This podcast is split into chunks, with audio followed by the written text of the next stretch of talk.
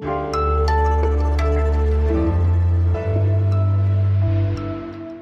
Hallo und herzlich willkommen zum Update von Was jetzt, dem Nachrichtenpodcast von Zeit Online am 19. August und mit mir Konstanze Keins. Und an diesem Freitagnachmittag schauen wir unter anderem auf Bundeskanzler Olaf Scholz, der ja vor dem Cum-Ex-Untersuchungsausschuss sitzt, auf Pitch, Black und Kakadu. Ab heute nimmt die Luftwaffe nämlich an zwei Militärmanövern in Australien teil und wir schauen nach China. Dort müssen sich Krabben und Fische jetzt PCR testen. Redaktionsschluss für diesen Podcast ist wie immer 16 Uhr. Ich habe auf das Steuerverfahren Warburg keinen Einfluss genommen. So klar und deutlich hat Bundeskanzler Olaf Scholz das heute vor dem Cum-Ex-Untersuchungsausschuss gesagt. Zum zweiten Mal musste er ja heute in Hamburg zur Cum-Ex-Affäre aussagen. Es ging wieder um die Frage, ob Hamburger Spitzenpolitiker eben ein Strafverfahren im Sinne der Warburg Bank beeinflusst haben. Ja, und einer dieser Spitzenpolitiker ist eben der damalige Hamburger Bürgermeister, heutige Bundeskanzler Olaf Scholz. Seit fast zwei Jahren jetzt beschäftigt sich der Untersuchungsausschuss in Hamburg mit dieser Frage und hat Scholz schon einmal dazu befragt. Der sagte damals, sagte heute und hat auch immer wieder zwischendurch betont. Zweieinhalb Jahre, unglaublich viele Anhörungen, unglaublich viele Akten haben nur ein Ergebnis gebracht. Es gibt keine Erkenntnisse darüber, dass es eine politische Beeinflussung gegeben hat. Naja, und obwohl Scholz das immer wieder und heute ja auch betont hat, die Opposition, die hat trotzdem Zweifel an der Glaubwürdigkeit des Kanzlers geäußert. Der CDU-Chef Friedrich Merz zum Beispiel, der sagte, es sei völlig unverständlich und unglaubwürdig, dass sich Scholz nicht an die Gesprächsinhalte bei diesen Treffen mit der Warburg Bank erinnern könne. Schließlich sei es immerhin um Steuernachforderungen in dreistelliger Millionenhöhe gegangen. Und auch der ex-linken Abgeordnete Fabio De Masi, der sagte heute Morgen bei RTL, Bundeskanzler Scholz hat offenbar den Überblick verloren, sich selbst ausgedribbelt. Denn es ist ja nicht so, dass ich mich einmal erinnere, konkret an Termine und dann auf einmal nicht mehr erinnere. Und er hat sich da jetzt festgeritten. Er hat gedacht, ich komme damit durch und jetzt kommt er da nicht mehr raus, weil er kann ja jetzt nicht plötzlich sagen, meine Erinnerung ist zurück. Und auch heute kam, um ja, Demasis Worte aufzugreifen, die Erinnerung nicht zurück. Die Treffen von ihm, also von Scholz mit Gesellschaftern der Warburg Bank, die habe es zwar gegeben, aber, und das hat Scholz heute nochmal vor dem Untersuchungsausschuss gesagt, an Gesprächsinhalte könne er sich eben nicht erinnern. Was man aber auch sagen muss, juristisch sieht die Cum-Ex-Affäre für Scholz gerade eigentlich unproblematisch aus. Schon am Dienstag, da hat die Hamburger Generalstaatsanwaltschaft nämlich mitgeteilt, dass man aktuell keine Hinweise sehe, dass Scholz möglicherweise Beihilfe zur Steuerhinterziehung geleistet hat. Und an dieser Stelle empfehle ich Ihnen nochmal die Was jetzt Folge von heute Morgen, falls Sie die noch nicht kennen. Darin habe ich nämlich mit dem Zeit Online-Autor Michael Schlieben über Olaf Scholz und über Cum-Ex gesprochen. Ab heute nimmt die deutsche Luftwaffe an zwei Militärmanövern in Australien teil. Es ist nach eigenen Angaben die aufwendigste Verlegung in die Indo-Pazifik-Region in der Geschichte der Luftwaffe. Gestern, da ist die Flotte in Australien angekommen, ja, und direkt vom Rollfeld, da kam dann noch eine Botschaft vom Chef der Luftwaffe, der heißt Ingo Gerhards. Wir arbeiten an, an dieser Verlegung seit über zwei Jahren ähm, und es dann zu sehen, dass wir hier stehen, äh, auf der anderen Seite dieser Welt Down Under, ist einfach nur herausragend.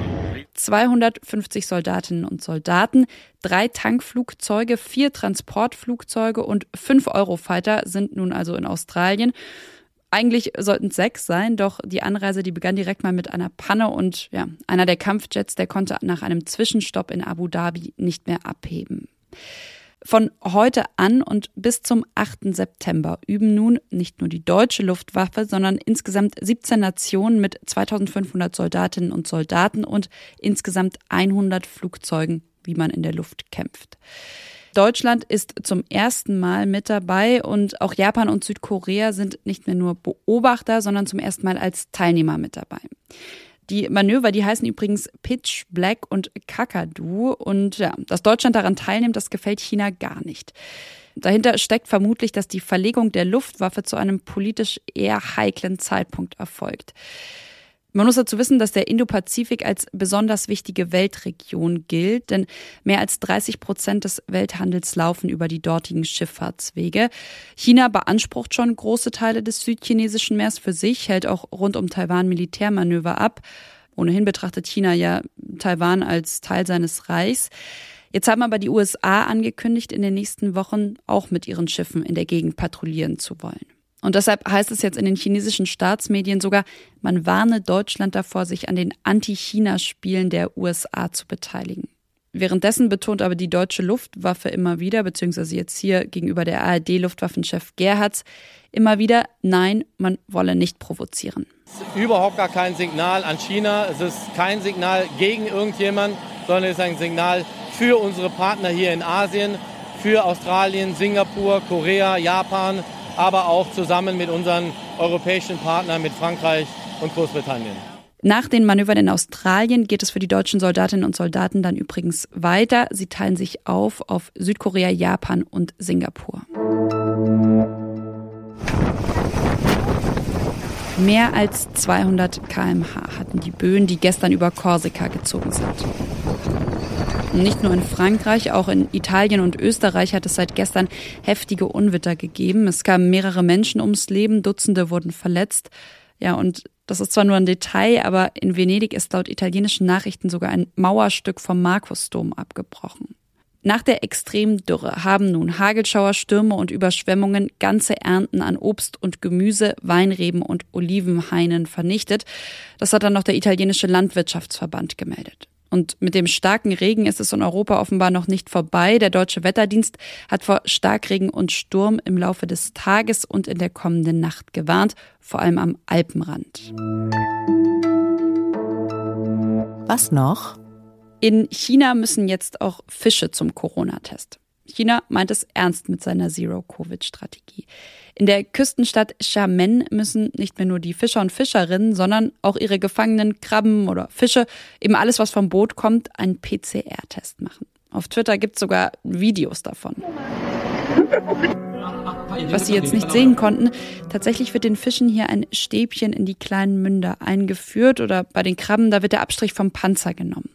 Forscherinnen und Forscher, die sagen zwar, dass es unwahrscheinlich sei, dass sich Fische mit Corona infizieren, aber weil sich eben viele Hafenmitarbeitende und Fischmarktverkäuferinnen und Verkäufer infiziert haben, gilt jetzt eben diese Testpflicht. Als ich das gelesen habe, da habe ich mich allerdings auch gefragt, ja, was passiert denn bei einem positiven Test? Also sieben Tage Quarantäne für Krabben und Fische?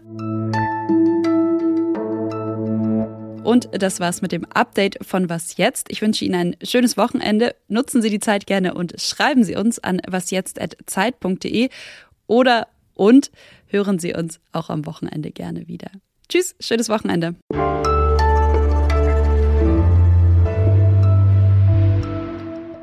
Ich habe auf das Steuerverfahren Warburg keinen Einfluss genommen. Ich habe auf das Steuerverfahren Warburg keinen Einfluss genommen. Oder das vielleicht so gesagt. Ich habe auf das Steuerverfahren keinen Einfluss genommen.